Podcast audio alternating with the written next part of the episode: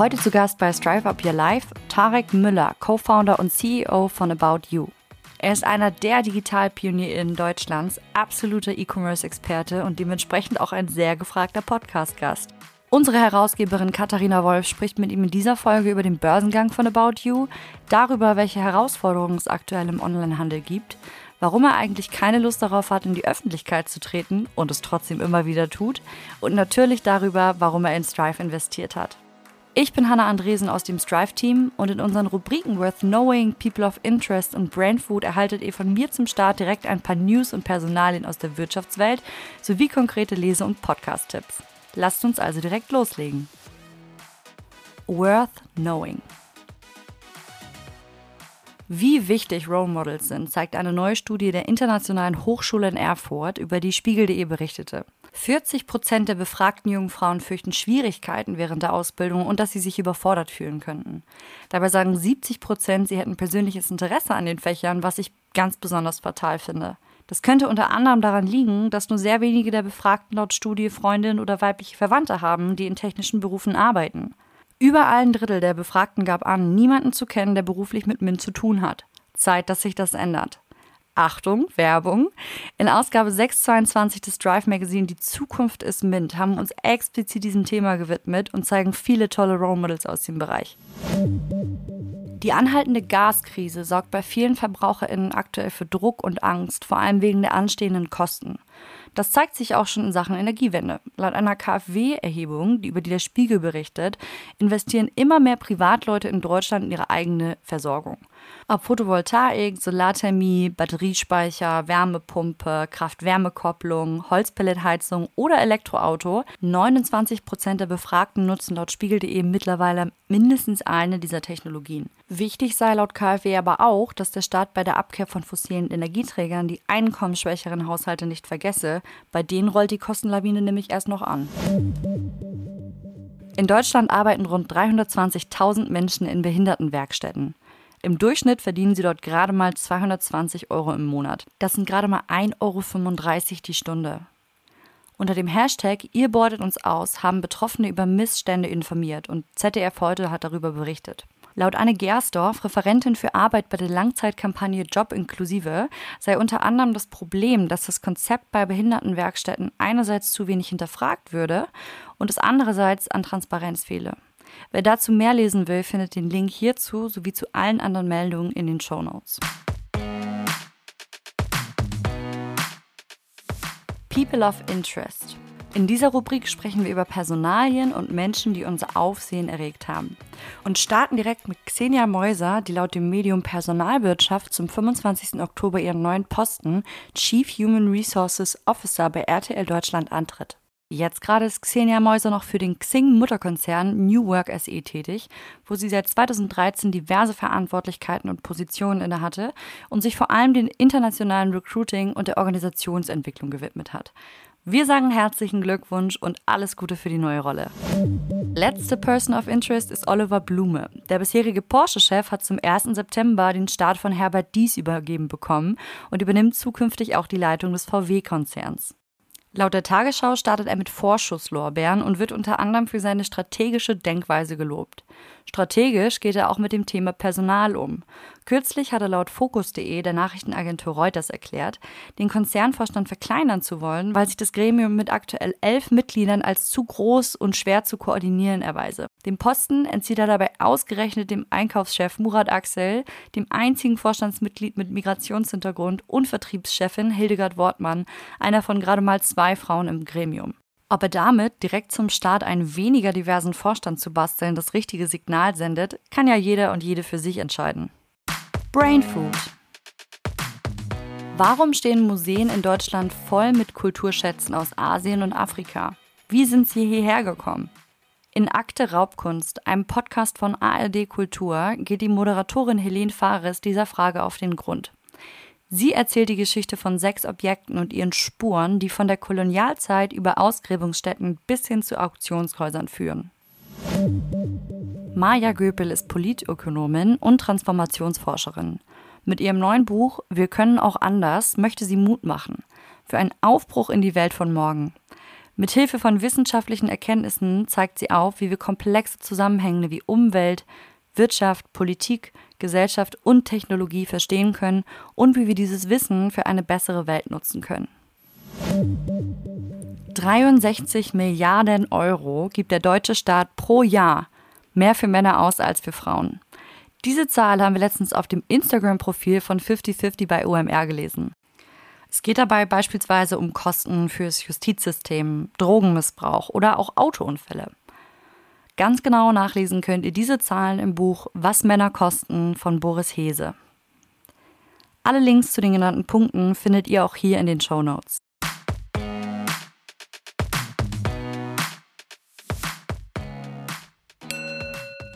Werbung. So, und bevor wir jetzt ins Interview rübergehen, habe ich noch eine kleine Angelegenheit in eigener Sache. Wie ihr wisst, erscheinen wir mit dem Strive Magazine sechsmal jährlich. Mit einem Jahresabo sicherst du dir die Möglichkeit, alle Ausgaben bequem nach Hause zu erhalten.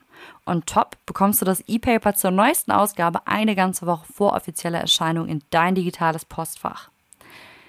Im Jahresabo inbegriffen sind außerdem zwölf jährliche Masterclasses, also intensive Learning Sessions mit ExpertInnen aus allen möglichen Bereichen der Wirtschaft. In unseren kommenden Masterclasses lernst du zum Beispiel, wie du herausfindest, welche Karriere wirklich zu dir passt, wie du souveräner präsentierst, woran du einen Burnout erkennst und vor allem, wie du ihm vorbeugen kannst. Werde jetzt Teil der Strive Community und profitiere sofort von allen Vorteilen. Den Link dazu findest du in den Show Notes. Ende der Werbung.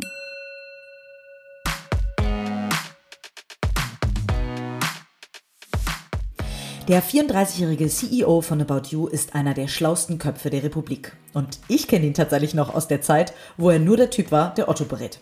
Und selbst damals war er schon absurd erfolgreich. Ich bin stolz, ihn mittlerweile meinen Freund nennen zu dürfen. Er ist aber für mich noch viel mehr, denn Tarek Müller ist Investor bei Strive. Und dafür bin ich ihm außerordentlich dankbar. Denn wenn man sagen kann, dass Tarek zugesagt hat zu investieren, sagt fast niemand mehr Nein. Ich spreche heute mit ihm über seinen Blick auf Strive, auf das Metaverse und über den Aktienkurs von About You. Und damit rein ins Interview. Ja, lieber Tarek, der äh, Aktienmarkt, das haben wir alle letztes Jahr und in großen Teilen auch dieses Jahr noch mitbekommen, hat ja alle großen Digitalaktien und vor allen Dingen E-Commerce-Aktien wirklich ordentlich äh, abgestraft. So auch About You. Ähm, äh, kleiner Disclaimer dazu, ich bin tatsächlich auch Aktionärin. Und ähm, mich würde total mal interessieren, ähm, soweit ich das aus den Berichten lesen kann, schreibt ihr ja eigentlich gute Zahlen. Ähm, was macht das mit dir? Wie geht's euch überhaupt? Kann man, vielleicht magst du uns mal ein bisschen Insights berichten. Ja, also es war auf jeden Fall, waren interessante, würde ich sagen, 24 Monate mittlerweile schon, weil es folgte ja vor dem Börsengang, gab es ja so neun Monate Vorbereitung. Das war schon sehr eine oh ja. Achterbahnfahrt der Gefühle. Und seitdem wir an der Börse sind, also unser Börsengang war am 16. Juni letzten Jahres, also sind wir jetzt seit, ja, was sind das, irgendwie 15 Monate oder sowas an der Börse waren, äh, eine nicht weniger große Achterbahnfahrt, würde ich sagen. Wir sind an die Börse gegangen ähm, und in so einem Börsenprozess ist es so, dass man an irgendeinem Zeitpunkt einen Preis festlegt. Und diesen Preis, den versucht man eigentlich davon abzuleiten, wie viel Nachfrage man in der sogenannten Bookbuilding-Phase bekommt. Also äh, man hat dann sozusagen eine Woche und dann können alle Investoren letztendlich Angebot abgeben innerhalb einer gewissen Spanne. Und äh, äh sozusagen darauf basierend setzt man den Preis. So. Warum sage ich das? Weil wir einen Preis gewählt hatten, der niedriger war als ähm, das, was wir hätten durchsetzen können. Das bedeutet, wir sind zu einem Preis an die Börse gegangen, der eigentlich niedriger war als das, was an Nachfrage faktisch mehrfach überzeichnet wir hätten rausholen können. Und wir haben das gemacht, weil wir wollten, dass alle irgendwie happy sind mit, äh, mit dem Zeichnen der About You-Aktie und damit einen Gewinn machen. Und insofern bin ich am 16. Juni mit einem Gefühl an die Börse gegangen, dass wir eigentlich mehr, ein bisschen mehr wert sind als das, was wir am Ende als Preis festgelegt haben und dachte halt, na gut, und wenn wir jetzt sozusagen unsere Zahlen delivern und auf das exekuten, was wir halt so versprochen haben, dann werden alle Investoren und Investoren, äh, Investorinnen happy sein und ja, alle haben irgendwie Freude daran. So, das ist leider, also eins davon ist so eingetreten. Wir haben nämlich unsere maßgeblichen Versprechen gehalten. Das waren also diverse Markteintritte im südeuropäischen Markt, im nordeuropäischen Markt. Wir haben äh, damals eine sogenannte Umsatzguidance abgegeben von 40 bis 50 Prozent. Wir sind am Ende knapp unter 50 Prozent gewachsen. Wir haben unsere Profitabilitätsziele im letzten Geschäftsjahr sogar übertroffen. Also meine Annahme war, wenn wir das so schaffen, dann wird sich das auch im Aktienkurs widerspiegeln. Das ist leider nicht passiert, weil unser Aktienkurs gegenüber dem Börsengang Aktienkurs um mittlerweile, ich weiß es nicht, 65 Prozent oder sowas eingebrochen ist. Also sehr, sehr signifikant. Ein kleines, klitzekleines Trostpflaster ist, dass alle unsere sogenannten Peers, also die Vergleichsunternehmen, die also auch Mode online verkaufen, weltweit an der Börse gelistet sind, noch mehr an Aktienkurs verloren haben, im Schnitt um 80 Prozent. Also wir haben unsere Peers, wie man so schön am Kapitalmarkt sagt, outperformed, auch im Aktienkurs. Aber das ist natürlich nur ein schwacher Trost, wenn der eigene Kurs um 65 Prozent einbricht oder irgendwie in dem Dreh und der Kurs der anderen halt eben noch mehr, weil das natürlich nicht unser Anspruch war und natürlich auch nicht unser Anspruch ist, dass Leute in uns rein investieren und dann am Ende zumindest Status quo auf dem Papier, sofern sie noch nicht verkauft haben, halt mit weniger Geld dastehen. Und die Gründe sind vielfältig um mal so die drei wichtigsten Gründe zu nennen, ist ähm, zum einen ähm, die, gesteigenden, die gestiegenen Zinsen haben dafür gesorgt, dass Unternehmen, die ihre Cashflows und ihre, ähm, ja, ihren Wert eher aus der Zukunft heraus äh, verargumentieren, also aus Wachstum etc. heraus ähm, im Wert heute sinken. Also äh, weil der sogenannte, weil die sogenannten Cost of Capital gestiegen sind, das ist so Grund eins. Das betrifft alle Unternehmen, die letztendlich wachsen. Äh, Grund zwei ist, dass es eine deutlich höhere Online-Zurückhaltung gibt, als das äh, vor einem Jahr erwartet wurde, sowohl von uns als auch von allen Experten, als auch vom Kapitalmarkt und allen, war eigentlich die Erwartung, dass die Corona-Pandemie schon nachhaltig die Online-Penetration steigert. Ähm, was wir in den letzten sechs Monaten mit sag ich mal, Ende der Lockdown-Maßnahmen erlebt haben, war leider etwas anderes, nämlich dass die Menschen deutlich weniger online eingekauft haben als zur Pandemie. Das ist jetzt keine Überraschung, aber das Maß dessen, wie viel sie weniger online eingekauft haben, war sehr, sehr überraschend. Also die Online-Penetration im Online-Markt liegt gerade eigentlich auf Vor-Corona-Niveau, teilweise sogar unter Corona-Niveau. Also so eine Sag Art Boomerang-Effekt. Sag mal das so ist schwer Prozent, zu sagen in Prozent weniger?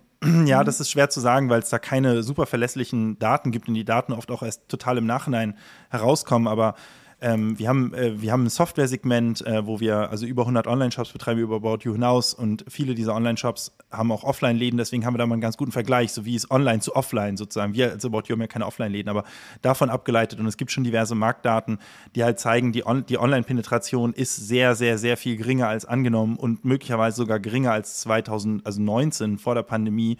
Und das lässt sich nicht anders erklären, als dass die Leute nach zwei Jahren Pandemie und sehr viel natürlich im Online-Bereich geshoppt halt jetzt einfach total Lust haben, wieder offline zu kaufen. Und Experten nennen das oft den Offline-Rush, also dass Leute jetzt einfach total Bock haben, wieder offline zu gehen.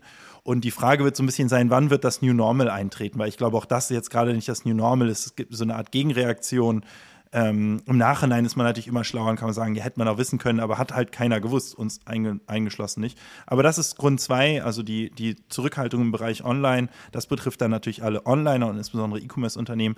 Und dann Punkt drei ist ähm, die Konsumentenzurückhaltung. Das betrifft letztendlich alle Konsumentenfirmen, aber das betrifft die Industrien am stärksten, die nicht unbedingt lebensnotwendige Dinge verkaufen und Kleidung, insbesondere Kleidung, die man zum Ausgehen trägt. Also unsere Nummer eins Kategorie sind Kleider. Das zählt nicht unbedingt als lebensnotwendig, wenn irgendwie das Roggenbrot das Dreifache kostet, dann überlegt man sich schon, kaufe ich mir jetzt vielleicht das neue Kleid nicht. Und diese Konsumentenzurückhaltung, die trifft unsere Industrie, die Modeindustrie, insbesondere sozusagen die eher ausgeorientierte Modeindustrie halt sehr, sehr stark. Ähm, äh, und das hat natürlich mit Inflation zu tun, mit Ängsten vor der Zukunft, bedingt durch Krieg, Energiekrise und all dem, dass eben eine Konsumentenzurückhaltung eben heute herrscht. Das heißt zusammenfassend steigende Zinsen, weniger Leute kaufen online ein, Konsumentenzurückhaltung und das ist so ein mieser Cocktail, ähm, der uns voll trifft sozusagen. Ähm, hinzu kommt noch ein bisschen quasi Osteuropa ist besonders betroffen von allen drei Effekten. Wir sind Marktführer in Osteuropa, äh, natürlich auch kriegsbedingt, äh, noch stärkere Konsumzurückhaltung, noch stärker betroffen von Inflation, noch weniger ähm, Erspartes. Ja, und das führt am Ende dazu, dass obwohl wir unsere Zahlen und unsere Pläne und, und alles, was wir so versprochen haben, überliefert haben im letzten Geschäftsjahr, wir heute eben mit einem deutlich niedrigen Kurs dastehen.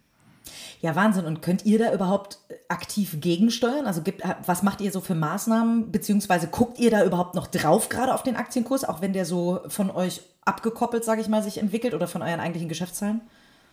Ja, also man muss, man muss dazu sagen, ähm, der Aktienkurs ist ja sehr stark getrieben von den Zukunftserwartungen.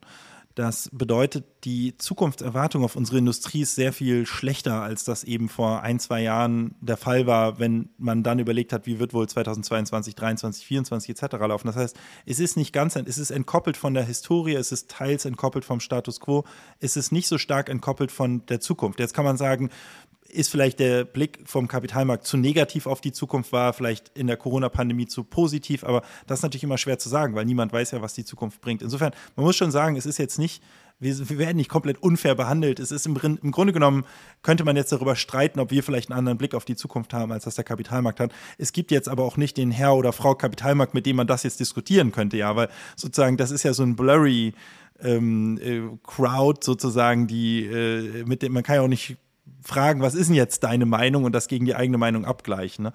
Ähm, ja, was, also natürlich nehmen wir aber diese Entwicklung total ernst, ja, und natürlich ist es unser Anspruch, am Ende unseren, unseren Wert, äh, den Wert der, des Unternehmens zu steigern und unseren, unseren Aktionären halt irgendwie Freude zu bereiten. Und äh, entsprechend reagieren wir da natürlich sehr, sehr stark drauf, ja, weil ähm, aber das würden wir auch tun, wenn wir nicht börsennotiert wären, das muss man schon dazu sagen, ja, weil natürlich reagieren wir auf das Weltgeschehen und äh, natürlich müssen wir uns überlegen, okay, was heißt Konsumentenzurückhaltung für unser Geschäft? Was heißt das? Was heißt diese starke Inflation? Was heißt diese extrem gestiegenen Erzeugerpreise, die wir natürlich auch in der Mode sehen? Ähm, und reagieren darauf, ja. Du hast ja tatsächlich irgendwann mal gesagt, dass du nicht möchtest, dass jemand jemals Geld mit dir verliert. Jetzt hast du gerade gesagt, ähm, die Aktionäre, die bei Börsen, beim Börsengang eingestiegen sind, ähm, haben wahrscheinlich jetzt, also ja nicht reelle Verluste, weil halten die Aktien hoffentlich noch. Ähm, aber äh, wahrscheinlich musst du jetzt äh, eine ganze Weile wieder dafür noch länger arbeiten, dafür, dass dann wirklich niemand mit dir Geld verdient. Was meinst du denn, wie lange dauert das, bis bis niemand mit dir mehr Geld verliert, beziehungsweise die Frage dahinter ist, was glaubst du denn, wie lange ihr wieder bei dem Niveau seid, wo ihr eingestiegen seid? Ja, wenn ich das wüsste, dann wäre ich wahrscheinlich sehr reich, weil dann könnte ich ja den Kapitalmarkt prognostizieren und vor allem die Weltwirtschaft und das Weltgeschehen.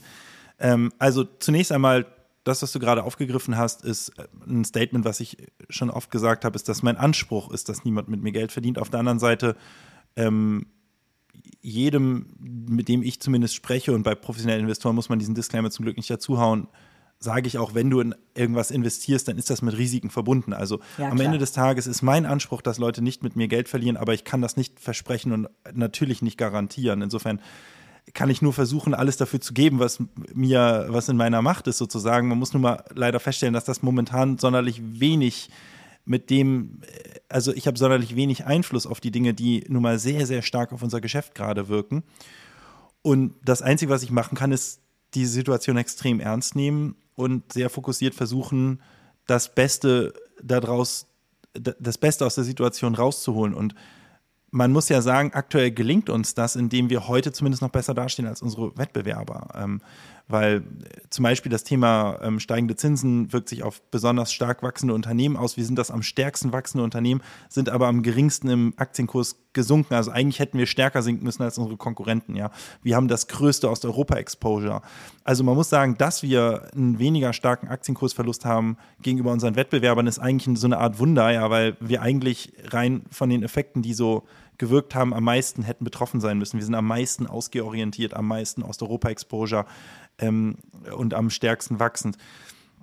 So, also letztendlich glaube ich, das, was wir versuchen zu tun, wirkt ja, aber nicht ausreichend stark, um diese Verluste und diese makroökonomischen Wirkungsfaktoren ja, sozusagen auszugleichen. Und ja, wann sich das ändert, das kann ich leider nicht sagen. Also, weil wenn eins klar geworden ist in den letzten zwölf Monaten oder in den letzten, sag ich mal, wahrscheinlich eher in den letzten drei Jahren, ist, dass unsere Welt in den letzten drei Jahren so unberechenbar war, wie wahrscheinlich, also zumindest ich in meinem professionellen Leben noch nie erlebt habe. Ja, niemand hat mit einer Corona-Pandemie gerechnet. Erst recht, glaube ich, hat niemand damit gerechnet, dass direkt nach der Corona-Pandemie überschneidend ein Krieg äh, bei uns ganz in der Nähe ausbricht, der sich viel länger zieht, als das die meisten zumindest erwartet haben damals dass wir über eine Inflationsrate sprechen, die nahe 10 Prozent ist. Ich meine, das hat niemand erwartet, dass wir in der Energiekrise sind, dass wir in der Gaskrise sind, dass die Energiepreise explodieren. Niemand erwartet, dass China immer wieder in einen vollen Lockdown geht durch diese Zero-Covid-Strategie und damit eben die Supply Chain eben über, über einen Zeitraum durchrüttelt, mit dem niemand gerechnet hat.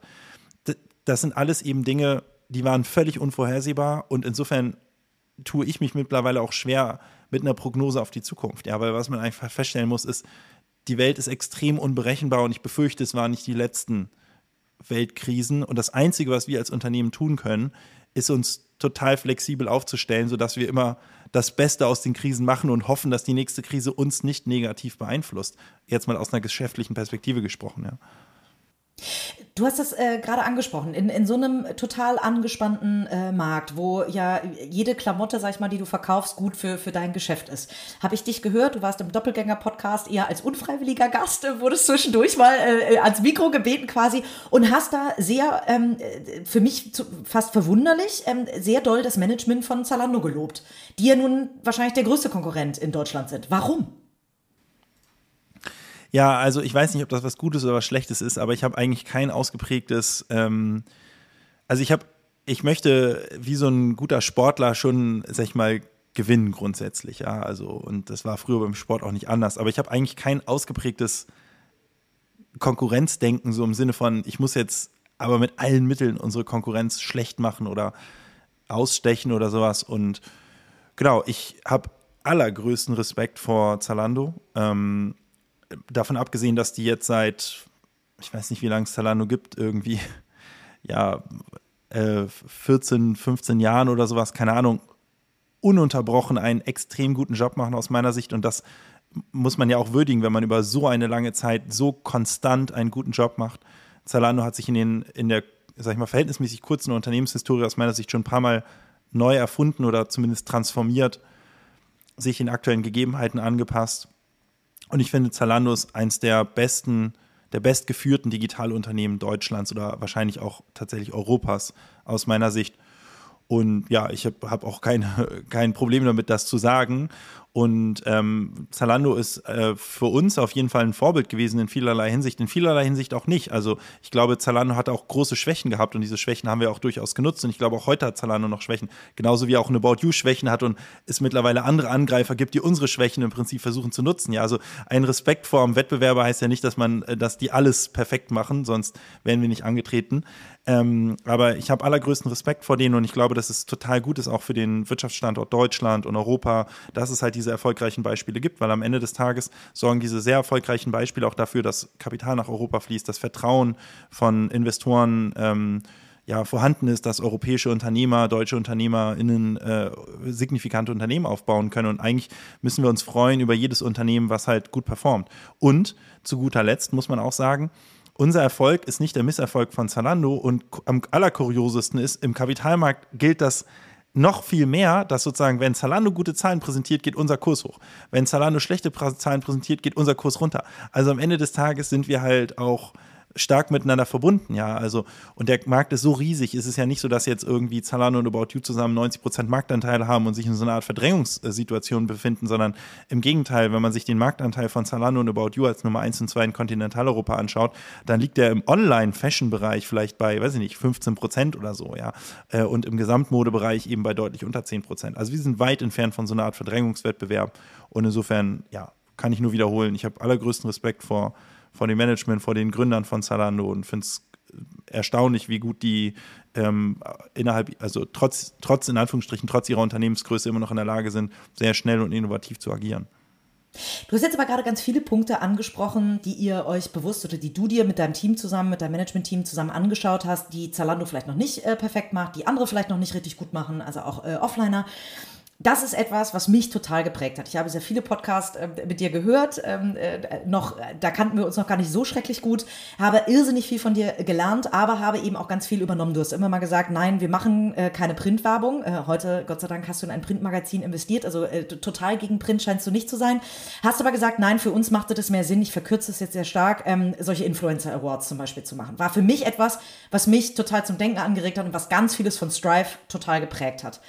Was würdest du denn sagen? Wie bist du, wie bist du rangegangen? Wo habt ihr Chancen gesehen, Marktchancen, etwas total anders zu machen? Und wa also was habt ihr da alles total anders gemacht?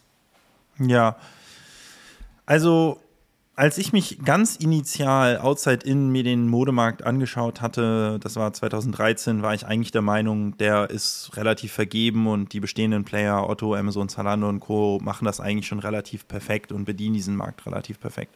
So beim zweiten Hinschauen ist mir aufgefallen, dass das eigentlich nur für einen kleinen Teil des Marktes gilt, nämlich für den Teil, wo der Kunde oder die Kunden relativ genau wissen, was sie wollen. Also entweder das exakte Produkt schon kennen ähm, oder halt die Kategorie zumindest. Ja, so Beispiel, es wird jetzt kalt draußen bald ähm, und ich merke, ich brauche eine neue Winterjacke. Ja, dann weiß ich ganz genau, ich habe Bedarf an der Winterjacke, wo kriege ich diese Winterjacke? Und ich glaube, diesen Case, den deckten damals auch schon Zalando, Otto, Amazon und Co. sehr, sehr gut ab. Und wenn ich ganz genau weiß, welche Winterjacke ich möchte, dann ist es noch klarer, dass diese Player den, diesen Teil des Marktes sehr gut abdecken.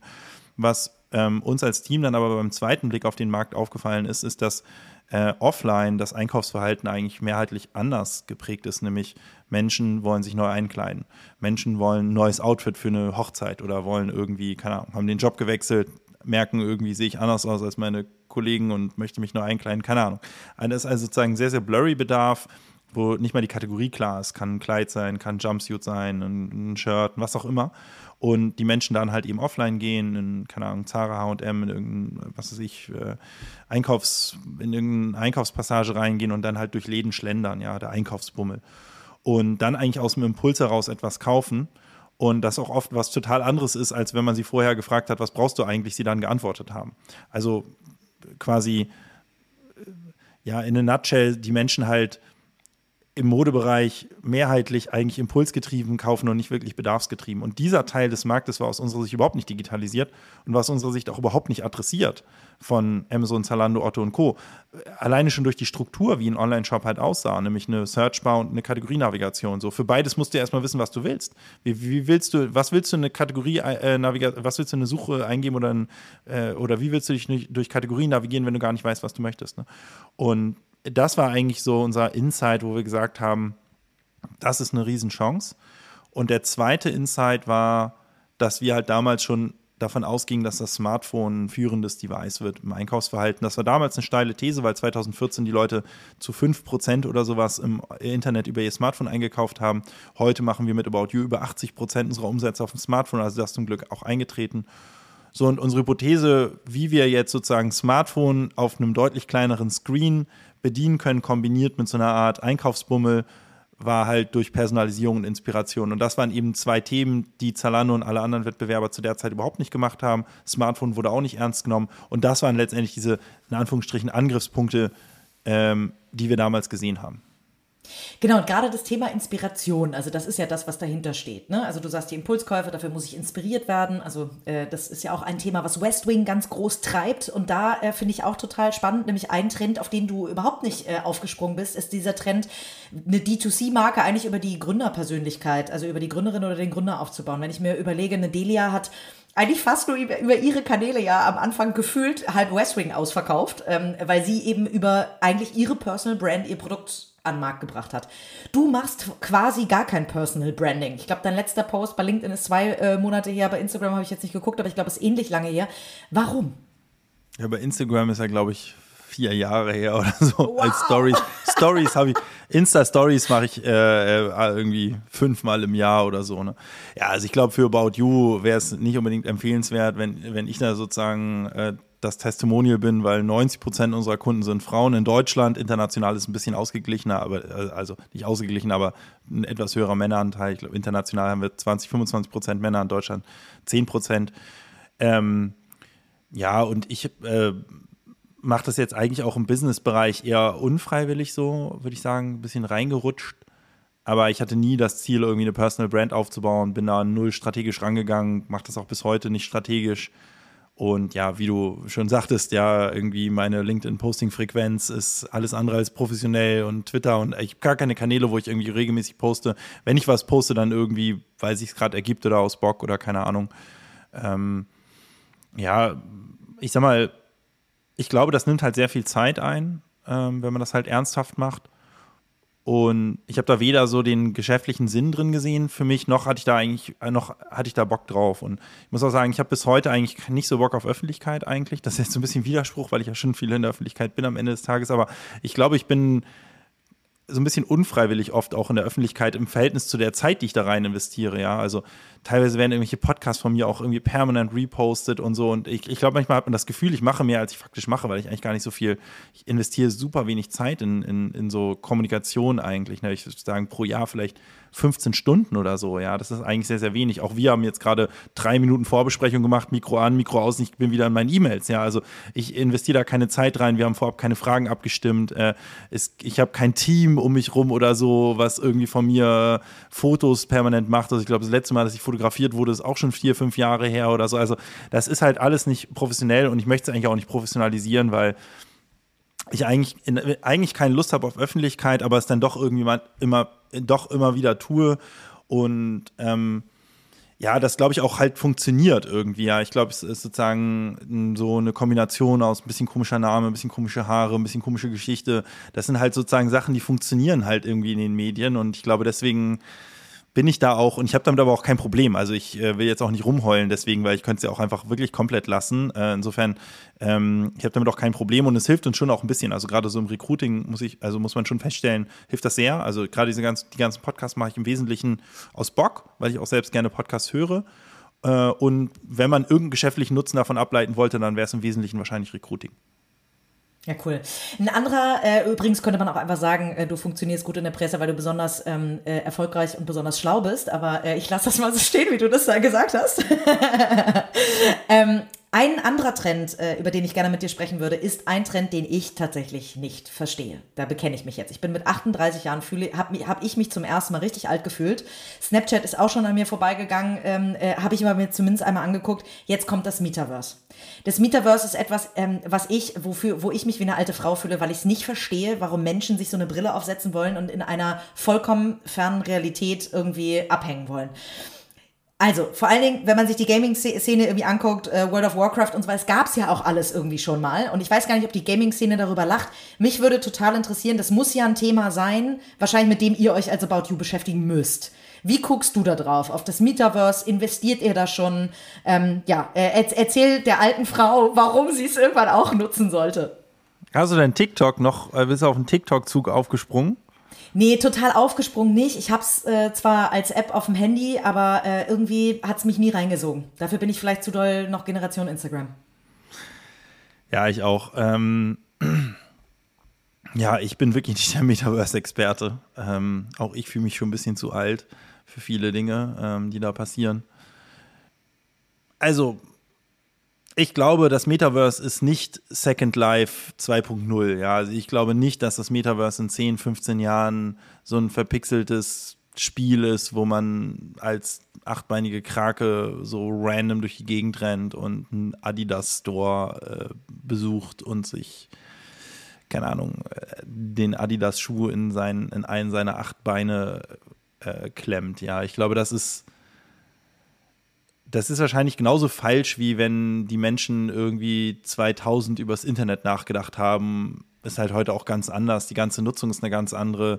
WhatsApp und Co. hat sich niemand vorstellen können 2000, ja. Und ein Smartphone auch nicht. Und ich meine, das ist das, was das Internet heute prägt, ist eigentlich Smartphones und Kommunikation und solche Dinge. Insofern, ich glaube, man muss immer so ein bisschen aufpassen, weil ich glaube, wir können uns, das, was wir uns heute vorstellen, erscheint uns total dumm und unnötig und es wird wahrscheinlich nicht das sein, was in 15 Jahren die Realität ist. genauso wie 1995 eben jemand, wenn sich jemand versucht hat vorzustellen, was das Internet ist, halt einfach nichts damit zu tun hat, was das Internet heute ist, ja. Und insofern fällt es auch mir schwer einzuschätzen, was ist jetzt das Metaverse, zumal es erstmal ein undefiniertes Wort ist. In der Frage aber, bauen wir uns ein immer stärkeres digitales Ich auf, glaube ich schon, dass das der Fall ist und auch wir beide als alte Menschen das tun oh heute. Gott, was schon, sollen ne? dann unsere Eltern sagen? Ja. ja. Und das glaube ich halt schon, ja. Und wie das denn genau aussehen wird, unser digitales Ich, wo sich das ausleben wird, sozusagen, das ähm, ist aus meiner Sicht halt völlig unklar. Ähm, und wahrscheinlich ist das Metaverse ein ähnlich blurry Begriff wie das Internet. Was ist das Internet heute? Ja, also das Internet, wenn, das Internet ist kein Ort das Internet ist ein Werkzeug, mit dem viele Dinge passieren, wie Kommunikation, WhatsApp. Wir beide nehmen gerade hier über das Internet einen Podcast auf. Wir arbeiten viel über das Internet. Also es ist sozusagen, ich glaube, wir Menschen haben immer das Bedürfnis, uns einen Ort vorzustellen oder irgendwas zu visualisieren, wenn wir ein Wort kennenlernen, wie das Metaverse. Und ich glaube, das ist es einfach nicht. Sondern das Metaverse wird wahrscheinlich so eine Art Überbegriff, so wie das Internet auch, für irgendwie Dinge, die möglicherweise so eine Art digitales Ich widerspiegeln, ja. Und insofern, ich kann, bin da auch nicht besonders bewandert, was das ist. Ich glaube aber, dass dieses ganze, der ganze Trend rund um digitale Ichs halt auch heute schon existiert, wie du es gerade auch selbst referenziert hast, wenn man heute einen zwölfjährigen Jungen fragt, was wünsche ich dir zu Weihnachten, sagen die, was weiß ich, ja, ein Credit für Fortnite oder so, ne, damit man sich dort eben ein cooleres Skin kaufen kann oder sowas. Ne? Und ich glaube, das sind halt alles so Dinge, wo wahrscheinlich auch irgendwie keine andere Generation sich jemals diesen Wunsch geäußert hat, zu sagen, ich möchte für Geld ausgeben, um mein digitales Avatar in einem Spiel irgendwie ähm, aufzubiefen. Ja, und das, sind, das ist, glaube ich, eben so ein bisschen, da, das sieht man, da sieht man, glaube ich, schon erste Anzeichen von dem, was das digitale Ich und ein Metaverse eben mal bedeuten könnte. Ne? Dass halt grundsätzlich eben auch eine Zahlungsbereitschaft, jetzt mal kommerziell gesprochen, äh, dafür besteht und dass halt immer mehr Begegnungen im virtuellen Raum stattfinden. So am Ende des Tages, wir beide nehmen den Podcast hier auch gerade remote auf, wir sehen uns, ne? aber wir sehen uns gerade in so einer Art Zoom-mäßigen Welt, ne? vielleicht in 15 Jahren, wenn wir den Podcast aufnehmen, äh, haben wir eine, ähm, eine Virtual Reality Brille auf und, und äh, es fühlt sich an, als würden wir nebeneinander sitzen, ja, oder gegenüber voneinander sitzen und dann würde ich schon sagen, das ist wahrscheinlich dann so eine Art Metaverse und da würde ich sagen, das fühlt sich dann schon wieder weniger crazy und weniger weit weg an und weniger, weniger so, als da können wir uns gar nicht mehr reinversetzen, das ist irgend so ein Ding für Zwölfjährige, ja, sondern das fühlt sich dann schon für mich irgendwie so an, als das kann ich mir sehr gut vorstellen, dass wir beide das auch machen würden in 15 Jahren, ne? Äh, und das ich stimmt. glaube, da, man muss halt Metaverse, glaube ich, so ein bisschen lösen von dem Gedanken, dass das ein so eine Website ist oder ein so ein Ort, ja, hin zu, das ist ein Werkzeug im Grunde genommen, was so Internet nochmal auf ein nächstes Level irgendwie hebt in, in Sachen Visualität, in, in Sachen Nähe und in solchen Dingen, würde ich, würde ich mal denken, ja, keine Ahnung. Aber äh, geht ihr denn mit About You da schon rein? Also seid ihr jetzt schon dabei zu planen, welche Rolle About You im Metaverse spielen soll? Ja, da rein ist wieder so ein Ding, ja, wo, da rein, wo rein. Also am Ende des Tages, was wir Sag zum Beispiel gestartet haben, äh, was wir da rein, was wir schon zum Beispiel gestartet haben, ist eine Website namens hypeware.io, ähm, wo man ähm, digitale Mode kaufen kann und das auf einer Blockchain. So, und diese digitale Mode, es läuft heute halt noch relativ stumpf ab. Du kannst auf hyper.io gehen, dann brauchst du so einen Voucher, den kann ich dir schicken, wenn du möchtest. Ähm, und dann äh, kannst du im Grunde genommen dir ein digitales Kleidungsstück kaufen, dann kannst du ein Bild von dir hochladen, dann wird das da sozusagen drauf gefotoshoppt, mal doof gesagt. Äh, und dann kriegst du halt dein eigenes Bild mit einem digitalen Produkt, wo du dann irgendwie ein Flammenkleid trägst oder etwas, was du im echten Leben so nicht tragen könntest. Ähm, okay, ich möchte ja, diesen Voucher zum Ausprobieren, damit, endlich, damit ich mich nicht mehr wie eine alte Frau fühle. und das, das sind natürlich erste Schritte zu sagen, hey, ähm, lass doch mal unsere Mode digitalisieren. Ja, lass uns doch mal nicht nur physische Mode verkaufen, sondern auch digitale Mode, die du digital tragen kannst. Und im nächsten Schritt kann ich mir vorstellen, dass man vielleicht in fünf Jahren oder sowas wie vielleicht das nächste Fortnite im Grunde genommen ausstatten mit unserer Kleidung, die du dort eben kaufen kannst und so. Also ich sag mal, das sind ja alles so Schritte in diese Richtung. Ne? Und ich glaube, was, was heißt das so konkret für uns? Das heißt halt, dass wir Kleidung, äh, dass wir die Fähigkeit brauchen, digitale Kleidung zu entwerfen, also 3D-Design. Ähm, äh, das ist ein anderer Skill, als sozusagen physische Kleidung zu entwerfen, ja. Ähm, dass wir in, uns in die Lage versetzen müssen, Menschen zu avatarisieren sozusagen ähm, dass wir verstehen müssen, wie man über die Blockchain letztendlich etwas verkauft, weil das so eine Art neuer neuer Standard werden könnte für gewisse Transaktionen, die so eine Art Vertrag ersetzen. Ja, es ist ja im Prinzip, so eine Art Vertrags- und Eigentumsform. Ja, und ich glaube, das sind schon Themen, mit denen man sich beschäftigen kann als Unternehmen. Ich muss aus meiner Sicht ich sage deswegen nicht muss, weil ich glaube, es ist schon noch weit genug weg, dass man das auch noch ein bisschen aussitzen kann. Und ich glaube, es kommt immer auf die eigene Unternehmensgröße an. Je größer man als Unternehmen ist, desto weitblickender sollte man, glaube ich, agieren. Je kleiner man ist, desto mehr sollte man, glaube ich, im Hier und Jetzt agieren. Wir sind irgendwas in der Mitte, also agieren wir auch irgendwie in der Mitte. So, ne? Wir sind jetzt nicht irgendwie, haben kein RD-Department, was an Dingen forscht, die in fünf Jahren relevant sein könnten, aber wir machen schon Dinge, von denen wir glauben, die könnten so in ein, zwei Jahren etwas relevanter werden. Ne? Von den Investments von äh, About You zu deinen persönlichen Investments, denn du bist ja nicht nur in Anführungszeichen äh, CEO eines börsennotierten Unternehmens, sondern auch äh, Investor. Du hast vieles des Geldes, was du bisher verdient hast, äh, gibst du quasi zurück ins Ökosystem der Startup-Landschaft. Ich muss jetzt zwei Fragen in eine äh, quetschen. Es tut mir leid, weil uns die Zeit wegläuft. Das eine ist nämlich, ähm, wie investierst du? Also worauf achtest du?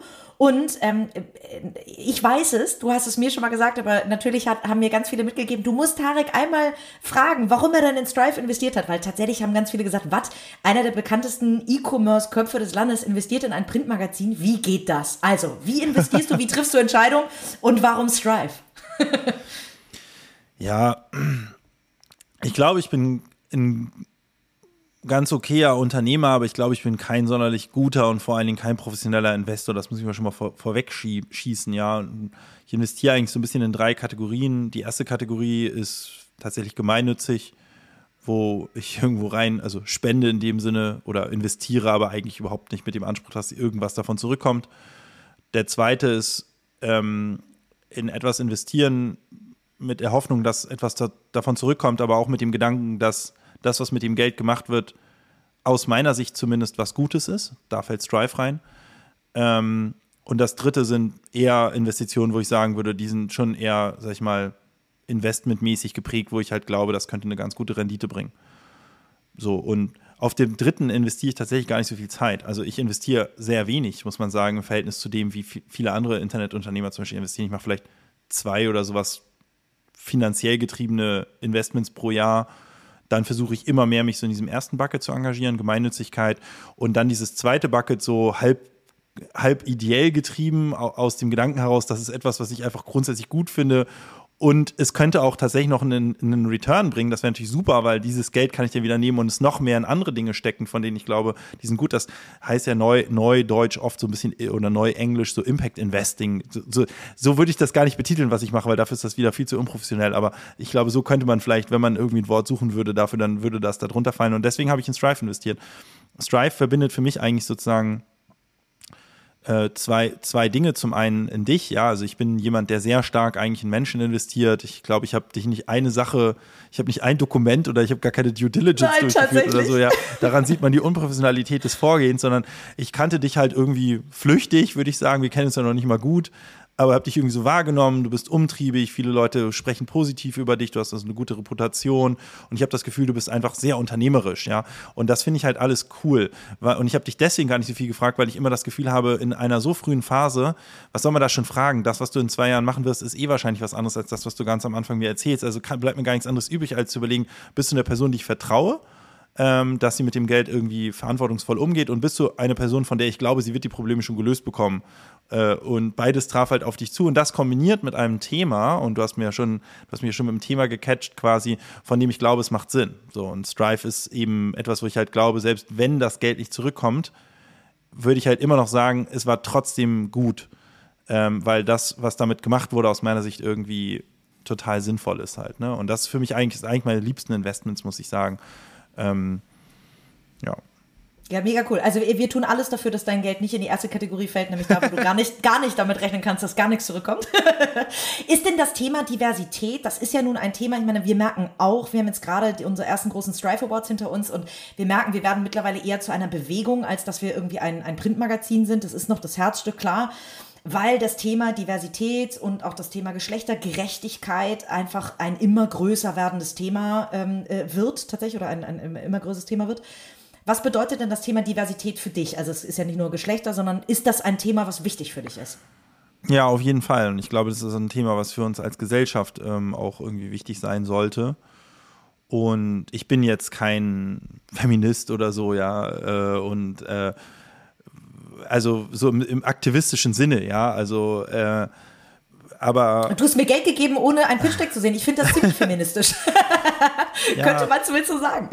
ja, also es entspricht meiner Grundüberzeugung, dass das richtig ist, aber ich bin kein Aktivist, ja, also sozusagen, weil ähm, ich bin auch kein Klimaaktivist und finde es trotzdem sinnvoll und wichtig, dass wir dort irgendwie Dinge tun und nicht passiv sind. Aber ich sage das deswegen, weil ich halt so alles andere als perfekt bin, was Klima, mein, mein klimatechnisches Verhalten angeht. Und auch, wenn man sich About You anguckt, kann man da viel kritisieren in Sachen Diversity. Zum Beispiel besteht unser Vorstand aus drei Männern. So, jetzt kann man sagen, gut, sind halt auch die drei Gründer. Und ganz ehrlich, ich hätte sehr gerne mit einer Frau gegründet, aber jede, also nicht nur Frauen, sondern auch alle Männer und alle Frauen haben halt damals gesagt, das ist die dümmste Idee aller Zeiten. Ich will doch nicht in so einen Scheiß einsteigen. Ja, ich hätte nach der Online-Fashion-Store so und am Ende Hannes und Sebastian waren halt crazy genug, das auch zu machen und wir haben halt den Vorstand nicht erweitert. So, ähm, also deswegen, also sag ich mal, wir haben auch viele Hausaufgaben bei uns im Unternehmen noch zu tun. Auf der anderen Seite muss man sagen, wir haben ein relativ ausgeglichenes Geschlechterverhältnis im Sinne von, ähm, äh, wie viele Frauen, prozentual, wie viele Frauen haben wir im Unternehmen und wie viele davon sind in Führungspositionen, sind leicht über 50 Prozent im Unternehmen und leicht über 50 Prozent in Führungspositionen. So insofern, ich glaube, wir müssen uns jetzt auch nicht verstecken, das ist nicht total schlecht oder sowas, ähm, was das angeht, aber mh, mm, ich finde es grundsätzlich wichtig oder gut, wenn wir, sag ich mal, stärker in eine Ausgeglichenheit kommen äh, in der Wirtschaft, in anderen Bereichen, was Geschlechter angeht, was Hintergründe angeht und Co. Ich finde, man, man muss immer aufpassen, dass man nicht übertreibt. Zum Beispiel hatten wir die Diskussion auch bei About You, wenn es um die sozusagen Repräsentation, Repräsentation oder Repräsentierung von Representation. So, wir reden bei, bei About You Englisch. Ich habe heute wirklich den ganzen Tag Englisch geredet. Ja, und es ist mein erstes deutsches Gespräch heute. Ich finde es aber peinlich, wenn Leute so krass denglischen, aber ähm, äh, ich bin momentan so im Englischen verhaftet, dass manchmal ich sozusagen sehr stark ins Denglisch verfalle. Also, sehr verständlich, wir, haben, ja. wir haben darüber geredet oder es gab eine Diskussion zum Beispiel, das war so, in, in der, als diese Black Lives Matters Bewert, Bewegung sehr, sehr stark war, ja, ähm, wurde halt gesagt, oder haben wir uns auch die Frage gestellt, haben wir, also haben wir da genug Representation im Unternehmen? Und, und aus meiner Sicht ist dann auch wichtig, dass man, dass man das Thema dann ernst nimmt und auch angeht. Ähm, und dass man halt für Representation sorgt, auch vielleicht ein bisschen mehr als in der Gesellschaft vorhanden, aber ich glaube, man, man, muss immer eine gesunde Balance finden, ja. Also sozusagen, wenn eine Gruppe von Menschen in der Gesellschaft zu ich schieße jetzt mal irgendwas und wir lösen es mal kurz von Black Lives Matter, aber zu 5% in der Gesellschaft existiert, ja, dann wäre es auch nicht gesund, das zu 70% im Unternehmen zu haben, weil dann heißt das, andere müssen auf Null sein. Es geht gar nicht anders mathematisch, ja.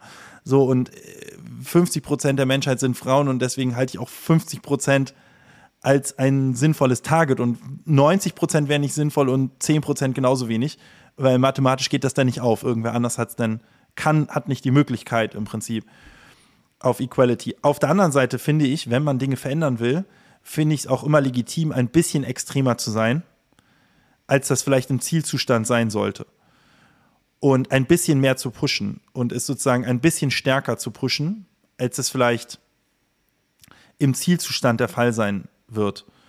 Und insofern bin ich schon jemand, der sagt, ich glaube, Frauen, ich finde das gut, wenn Frauen für dieses Thema kämpfen und ich möchte das auch gerne unterstützen. Ich finde das auch richtig, ohne mich jetzt selbst irgendwie, ich will mich nicht in diese Rolle setzen, so ich bin hier der Kämpfer für Frauenrechte oder so, das bin ich nicht. Aber ich finde das gut, wenn Leute das machen. Und ich unterstütze Machst das gerne, indirekt. weil ich das für richtig genau. halte. Ja. Und ähm, ich halte das auch für richtig, dass man laut ist, was das Thema angeht und dass man auf Missstände hinweist und auch auf Missstände bei uns hinweist. Also auch uns da gar nicht rausnehmen, ja.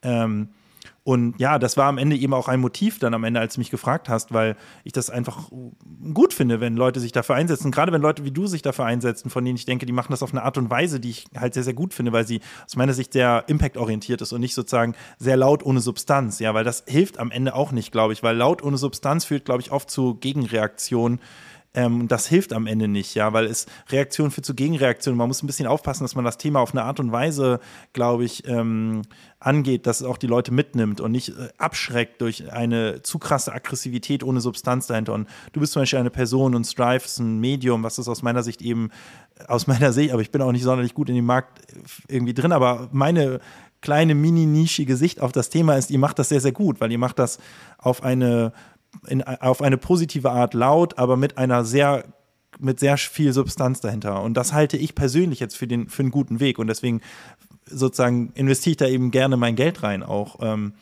und ja, Mega gut, vielen Dank für diese warme ja. Dusche. ich finde es schön, da könnten wir diesen Podcast gleich schließen. Ich könnte natürlich noch drei Stunden weiter mit dir quatschen, aber ich würde sagen, wir belassen es dabei. Ich bleibe Aktionärin, du bleibst, äh, also bei About You, du bleibst Investor bei Strive. Und wer weiß, äh, guck mal, ich bin crazy genug, um ein Printmagazin zu gründen, du, um ähm, äh, in Zeiten von Zalando und Otto und so weiter einen äh, Fashion Store, äh, Online-Shop zu eröffnen. Von daher, wer weiß, vielleicht ist die nächste Gründung zusammen. Vielleicht sind wir dann zusammen crazy. Yay. genau. Tarek, vielen, vielen Dank für deine Zeit. Äh, ich weiß, wie Danke viel, wie viel du immer zu tun hast. Deswegen vielen, vielen Dank. Ähm, du machst gerade eine kleine Podcast-Pause. Wir fühlen uns sehr geehrt, dass du für uns diese kleine Pause unterbrochen hast. Ähm, äh, für About You und den Aktienkurs alles Gute, aber vor allen Dingen für dich äh, erstmal alles Gute und viel Gesundheit und bis ganz bald. Wünsche ich dir auch. Vielen Dank für die Einladung. Dankeschön. Ciao, ciao. Dieser Podcast wird herausgegeben von Strive Publishing GmbH und produziert von Aufwellenlänge. Dir hat diese Folge gefallen? Sehr gut. Dann abonniere unseren Podcast und gib uns, wenn du magst, eine Bewertung. Im besten Fall natürlich eine gute. Wir freuen uns außerdem sehr, wenn ihr unseren Podcast auf Social Media teilt und die Kanäle des Drive Magazine verlinkt. Bis zur nächsten Folge.